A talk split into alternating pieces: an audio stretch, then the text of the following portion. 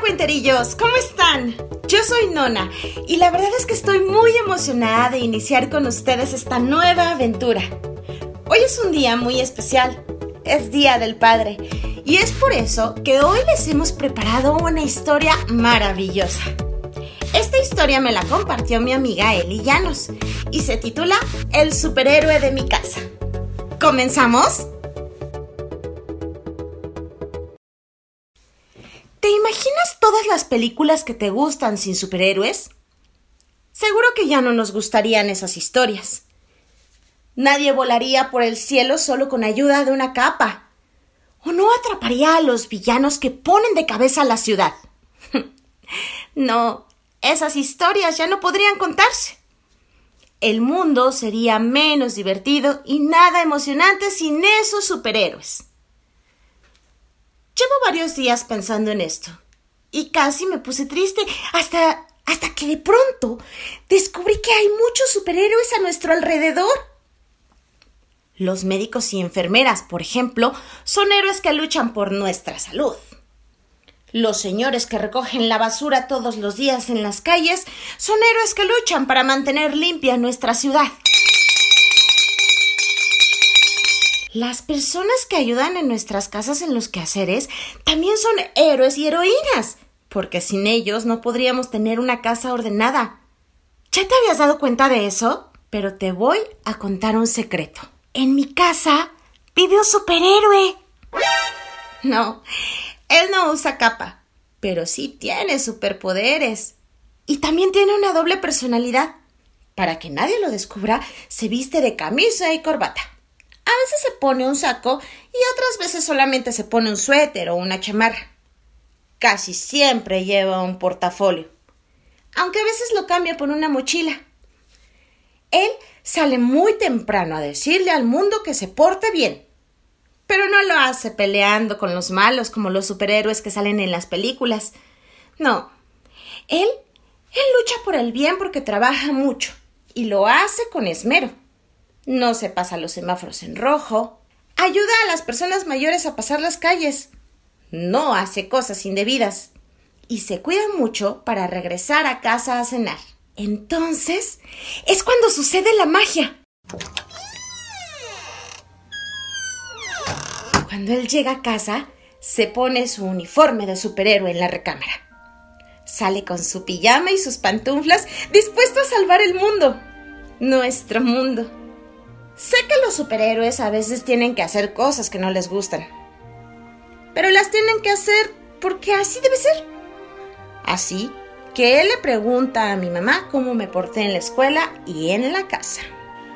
A ver, pequeña, ven para acá. Dame tus cuadernos para revisar las actividades de la escuela y firmar las calificaciones. Dice con su cara seria, que es la cara que debemos poner para las cosas serias. ¿De verdad quieres que te las muestre? Le contesto para ver si puedo saltar ese paso antes de cenar. Ya sabes que me importa mucho cómo vas en la escuela. Es una de tus responsabilidades. Mamá ya me dijo que hiciste tus tareas aquí en la casa y que no recibió quejas de la maestra. Anda, pequeña, mamá ya revisó tus cuadernos, pero yo también quiero ver lo que lograste hoy. Seguro que aprendiste mucho y eso me hace muy feliz. Lo sabía. Él me conoce mejor que nadie. Ese es uno de sus superpoderes. Así que no me queda más que sonreír y poner mis libretas en la mesa. Y también mis libros. Le explico lo que hice en el salón de clases y también con quién jugué en el recreo. Su uniforme me gusta mucho. Bueno, la mayoría de ellos, porque la verdad es que tiene una pijama de un equipo de fútbol soccer que no me termina de convencer del todo. Importante es que aunque cambie de uniforme, siempre es el mismo superhéroe. Muy bien, pequeña. Ya revisamos tus libros y cuadernos. Te felicito. Te esforzaste mucho en la escuela. Aunque habrá que repasar los temas de ciencias naturales, porque hay que sacar una mejor calificación en el próximo examen. Es un trato, ¿correcto? Sí, trato hecho. Le contesto yo y chocamos nuestras manos. Guardo mis cosas en la mochila. Llevo la firma de mi superhéroe favorito en cada una de mis actividades. Me da mucho gusto tener tantos autógrafos de él. Así que inicia la misión llamada cena. Él le ayuda a mamá mientras yo pongo la mesa. Mientras cenamos nos cuenta cómo le fue en el día. Hay ocasiones que no pasan muchas cosas interesantes, pero otros días están llenos de aventuras y misiones que siempre gana mi superhéroe favorito. Cuando terminamos de cenar, la gran misión apenas está por comenzar. En brazos de este héroe con pijama, llego hasta mi cama para dormir. Pero antes... Muy bien, llegó la hora de ir a la cama para descansar y levantarse temprano porque hay que ir a la escuela. ¿Dientes lavados? Pregunta mi superhéroe, comenzando así las frases que me preparan para la gran misión. Listos. ¿Pijama puesta? Lista. ¿Imaginación preparada? Listísima. ¡Excelente! Termina de decir mi superhéroe con pijama. Esa es la verdadera misión. Y esa es la verdadera personalidad del superhéroe que vive en mi casa. Quizá no me lleve volando a cruzar el cielo, o no luchemos contra los villanos de la ciudad por la noche. Pero esa misión también está llena de aventuras, muchísimas aventuras. A veces en el bosque, otras en el mar, otras en el desierto luchando con ladrones. Y también tenemos misiones espaciales. No hay límite y es el mejor momento del día. ¿Lista para escuchar el cuento que te leeré esta noche? Dice las palabras mágicas mi superhéroe favorito. Sí, listísima.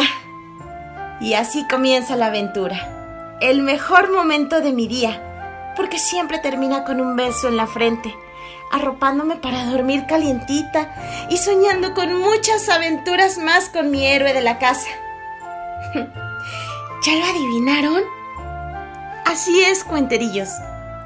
Mi superhéroe es mi papá. Muchísimas gracias por escucharme, cuenterillos. Espero que les haya gustado mucho. La verdad es que a mí esta historia me emociona mucho porque mi superhéroe ya es una estrella. Y es por eso que hoy quiero dedicar esta historia muy especialmente a todos esos papás que se nos han adelantado en el camino y que ahora son una luz brillante en el firmamento que siempre, siempre nos va a cuidar.